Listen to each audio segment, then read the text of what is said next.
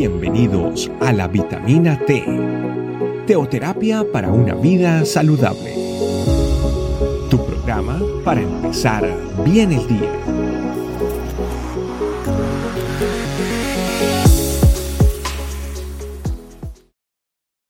Hola familia Iglesia, este camino reciban un cordial saludo y sean bienvenidos a la vitamina T que fortalece nuestra vida espiritual. En el día de hoy vamos a compartir la senda perfecta. Vamos a ir al Salmo 119, 35 que dice, guíame por la senda de tus mandamientos porque en ella tengo mi voluntad.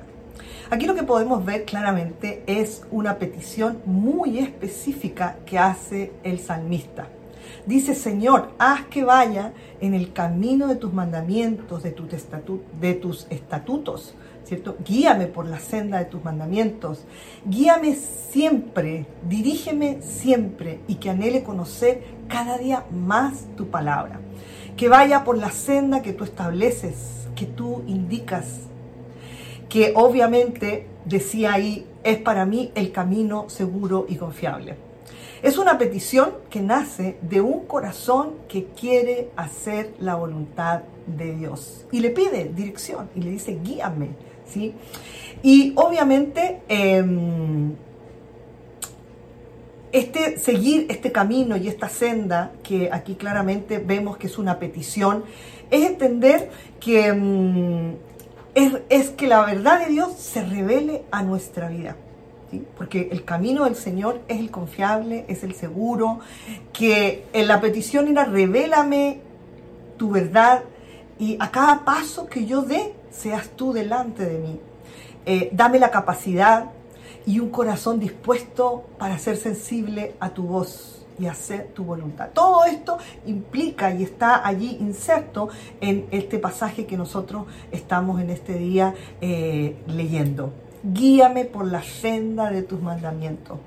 Eh, obviamente es una oración que muestra una vida que está rendida ante Dios, que Él ocupa el primer lugar y que se le considera en todo. Porque qué maravilloso es poder decir, Señor, guíame en el camino, ayúdame, que seas tú quien me dé la dirección, que seas tú el que establezca lo que yo realmente es bueno para mi vida. Entonces es querer realmente hacer la voluntad de Dios. Decimos entonces que esto nace de un corazón que ha sido cambiado, un corazón que ha sido transformado, que ya deja el razonamiento, que ya deja de, buscar otras alternativas, otras respuestas, otras salidas. Reconoce que el camino del Señor es el que realmente es el que hay que seguir, el que hay que buscar y que obviamente solos no podemos. Por eso le pide ayuda a Dios y le dice, guíame por esa senda. El Señor es el único que puede cambiar un corazón endurecido, un corazón que razona, un corazón, que cuestiona, un corazón que definitivamente no busca a Dios, pero Dios lo puede cambiar.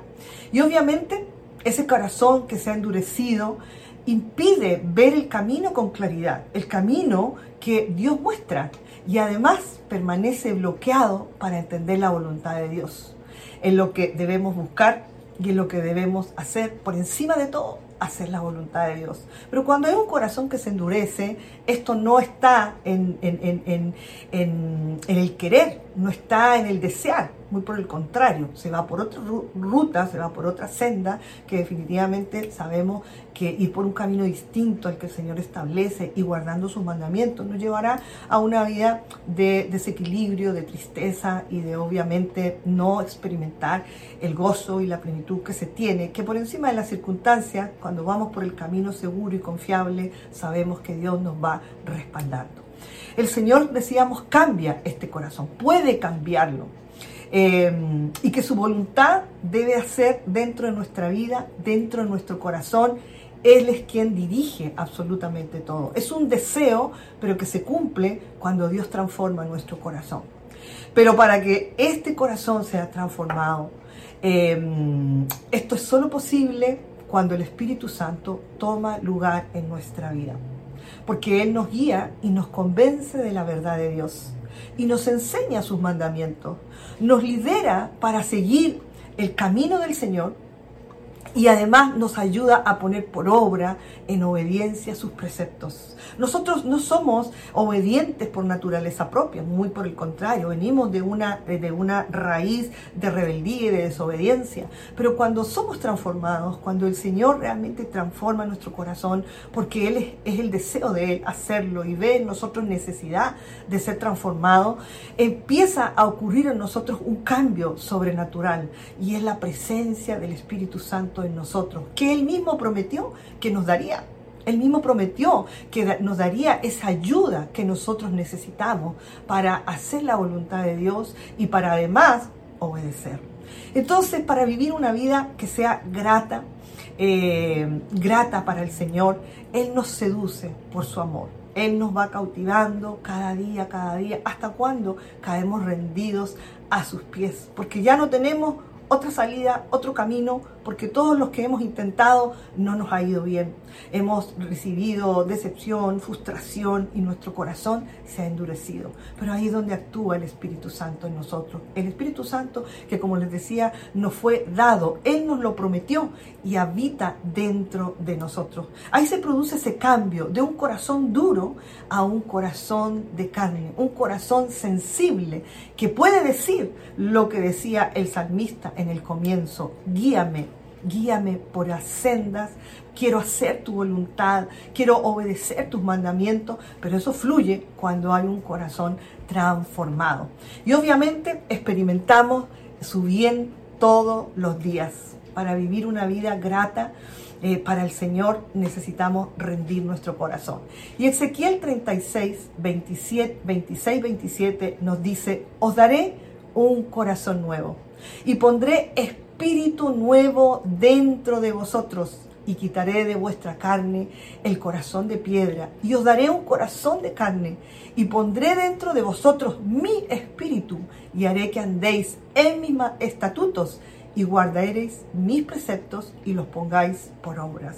Ahí está una maravillosa eh, eh, promesa de Dios y además donde Él ejerce su soberanía sobre nuestras vidas. Él nos promete darnos un nuevo corazón, ese corazón que sea sensible para pedirle a Él que obviamente necesitamos que Él nos guíe por ese camino por el cual necesitamos andar y que además podamos guardar cada uno de sus mandamientos y preceptos que en la palabra de Dios están ya establecidos y están establecidos para obedecerlo. Poder decir que me deleito en tus mandamientos, en tu ley y en hacer tu voluntad, que es agradable y perfecta, es fruto de una total transformación en el corazón. Y tener comunión con el Espíritu Santo que Dios ha puesto dentro de nosotros. Nos lleva a caminar con sabiduría, nos lleva a caminar en paz y en bendición.